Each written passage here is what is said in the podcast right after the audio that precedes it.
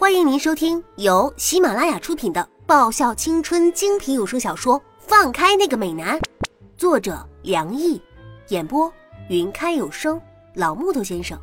欢迎订阅第十七集。我的妈呀！拜托不要这么叫好不好啊？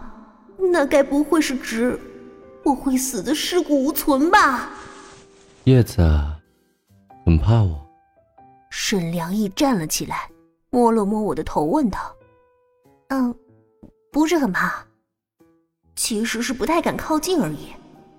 一开始是因为他和萧君熙是一样的类型，可再后来嘛，在听完刘牧学长的数据显示部长是腹黑一族之后，就更加不敢靠近了，怕被整死。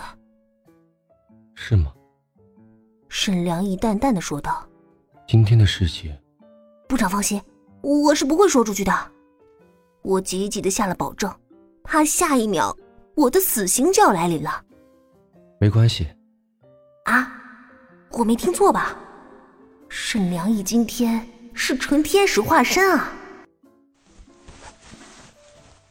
就算说出去，也没有关系，我不会要叶子怎么样的，所以。”不用怕。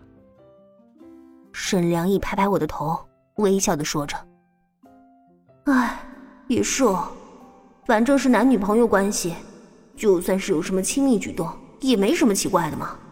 不过，可不可以不要像拍小狗一样，老是拍我的头啊？”我在心里无声的抗议着。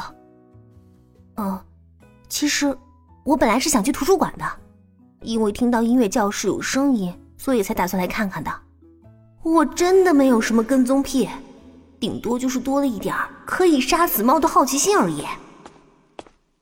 沈良毅说他想在音乐教室多待一会儿，所以捡回一条小命的我，二话不说就知趣的准备离开。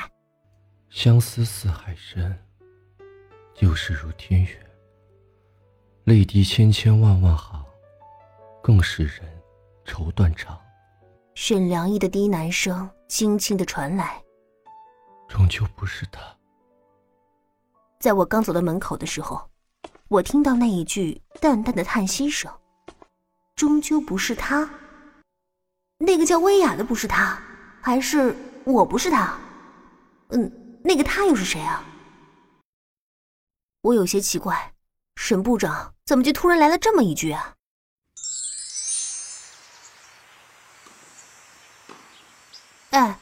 够了没有？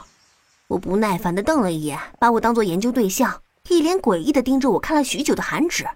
丫头，再看下去，我觉得我脸上有多少毛细孔，他都要知道的一清二楚了。我只是有些奇怪罢了。韩芷收回了打量的目光。唉，我也觉得挺奇怪的，怎么我的人生会碰上这么一个妖孽呀？我说。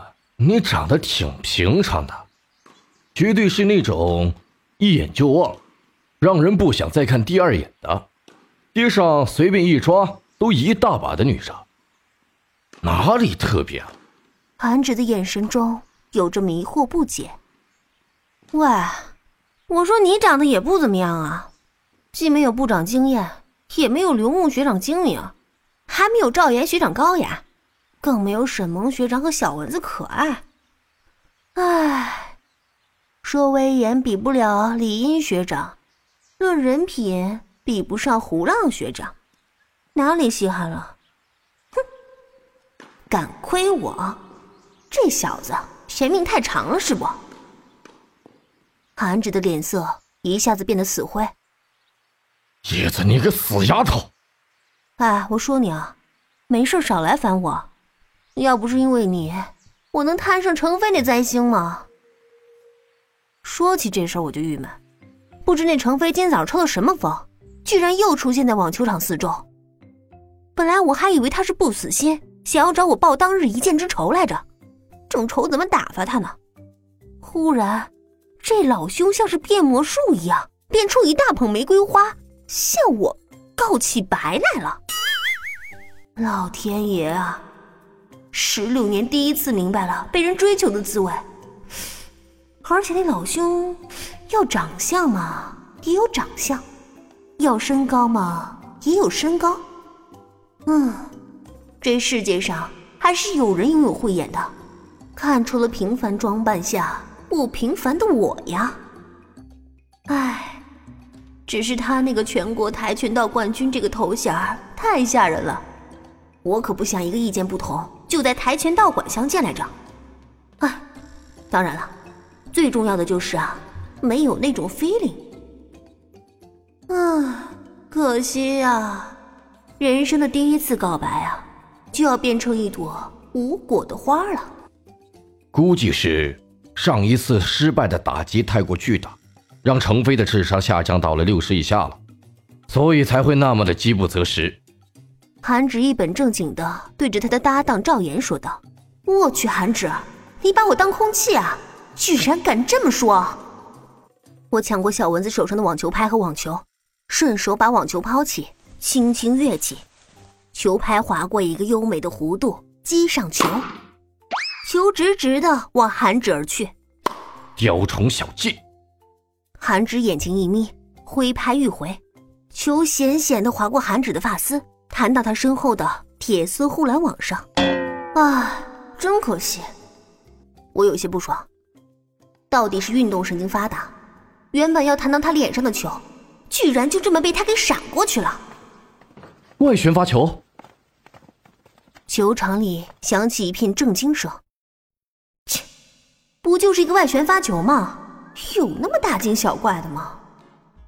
外旋发球可是光宇的蓝宇的知名技术，叶子怎么学会的？哦，同一个师傅教的吗？我把网球拍扔给小蚊子。不过我是半途而废的那一个，想想真是可惜了蓝成龙大叔那么多年的教导。啊，算了，反正我也从来没有出现过想要成为网球手的念头。当初学也是跟着蓝家的两个小孩，我的两个玩伴一起凑热闹的。你是说蓝成龙学长前辈？刘牧记录的笔在微微颤抖，看得出来他很激动啊。啊，我点头。没错，当年在美国的时候，蓝家就住在我们隔壁，所以我从小是和蓝叶、蓝雨两个兄弟一块玩到大的。想当年，我们三个人还是校园里所向披靡的恶魔三人组来着。啊，当然，我是整人恶魔，那两个是网球恶魔。那两兄弟最喜欢的就是践踏了别人还不算。还要在赢了之后来上一句啊，蓝成龙大叔教导我们时最爱说一句“弱爆了”，一副赢了你不是我的错，主要是你太弱了的模样。本集已播讲完毕，记得顺便订阅、评论、点赞、五星好评哦。